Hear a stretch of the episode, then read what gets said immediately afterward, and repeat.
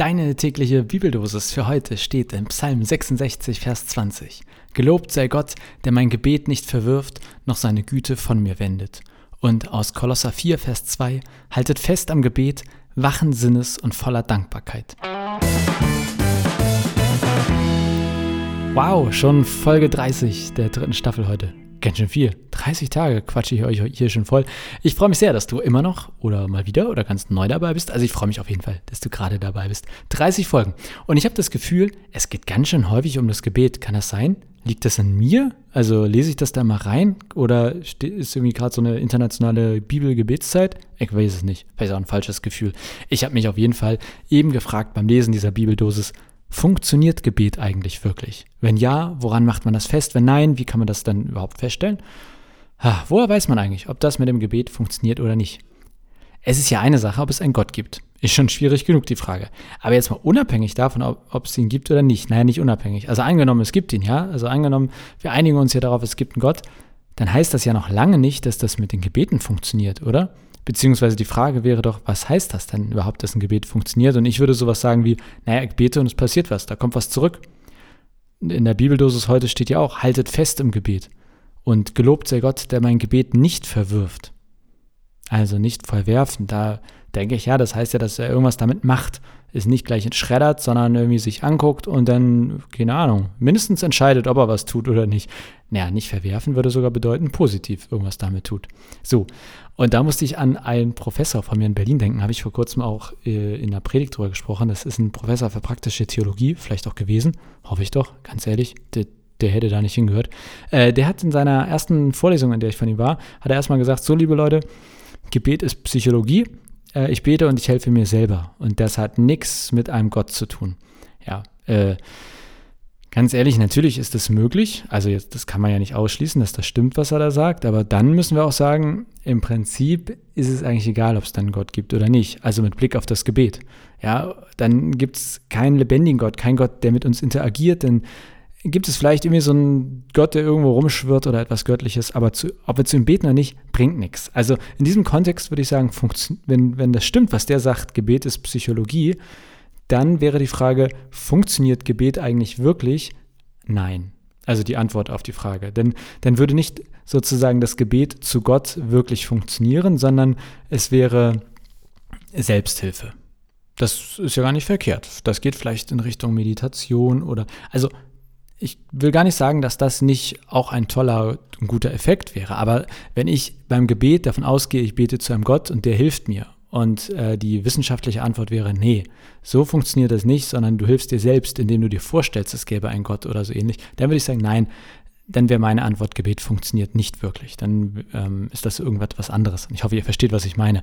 Ähm, aber ich muss gestehen, dann sind meine Gedanken so ein bisschen weggaloppiert, äh, als ich da so weiter drüber nachgedacht habe. Denn ich bin dann irgendwie plötzlich dabei gelandet. Ich habe mich gefragt, mh, hm, es gibt ja ganz schön viele Glaubensrichtungen auf der Welt, ne? Und woher sollen wir eigentlich wissen, welche richtig ist? Das sind alle richtig? Ähm, ich habe da mal so überlegt, okay, angenommen, es gibt zehn Religionen auf der Welt und alle zehn Religionen glauben irgendwie, dass es einen Gott gibt und dass man zu dem beten kann. Und in allen zehn Religionen beten jetzt Leute zu dem Gott und erleben etwas oder sagen, das Gebet funktioniert. So, dann wäre ja eine Möglichkeit, das ist zehnmal das Gleiche. Hilfe zur Selbsthilfe oder irgendwie so. Es könnte natürlich auch sein, dass nur einer von den zehn den richtigen Gott hat. Also alle bilden sich ein und es hilft und bei einem hilft wirklich Gott. Ähm, auch das wäre ja denkbar.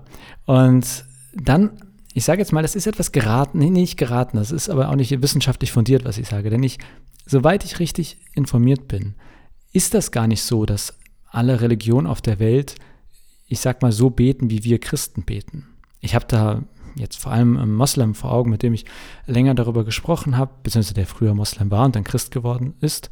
Und auch wenn ich an Buddhisten oder an Buddhismus denke, das, was ich darüber weiß, oder an den Hinduismus, also wenn ich an andere großen Religionen denke, dann glaube ich, dass gar nicht überall die gleiche Gebetsvorstellung vorherrscht wie bei, ich sage jetzt mal, uns im Christentum oder wie in der Bibel. Also, dass so ein normaler Mensch zum Schöpfer der Welt, zu Gott selbst betet. Und die These ist, hey, der interessiert sich dafür, der reagiert darauf, der ähm, macht etwas damit, der verwirft es nicht. Das ist, glaube ich, tatsächlich wahrscheinlich nicht etwas, was nur das Christentum kennt, aber zumindest eine Besonderheit des Christentums, soweit ich richtig informiert bin. Korrigiert mich, wenn das falsch ist. Das müsste man auch jetzt vertiefen. Ähm, so, aber deswegen funktioniert das Gebet wirklich, was ich eigentlich sagen will. Das hängt natürlich echt super auch davon ab, was man mit Gebet meint. Und ich kann mir gut vorstellen, dass, um meinen Professor da zu zitieren, dass er sagt, Gebet ist nur Psychologie, dass das durchaus bei anderen Religionen vielleicht zutrifft. Und ich will jetzt nicht andere Religionen schlecht reden, sondern ich meine das im Eigenverständnis dessen, was Gebet ist, dass das zum Beispiel gar nicht an einen in dem Sinne lebendigen Gott gerichtet ist, der sich für das interessiert, was wir tun.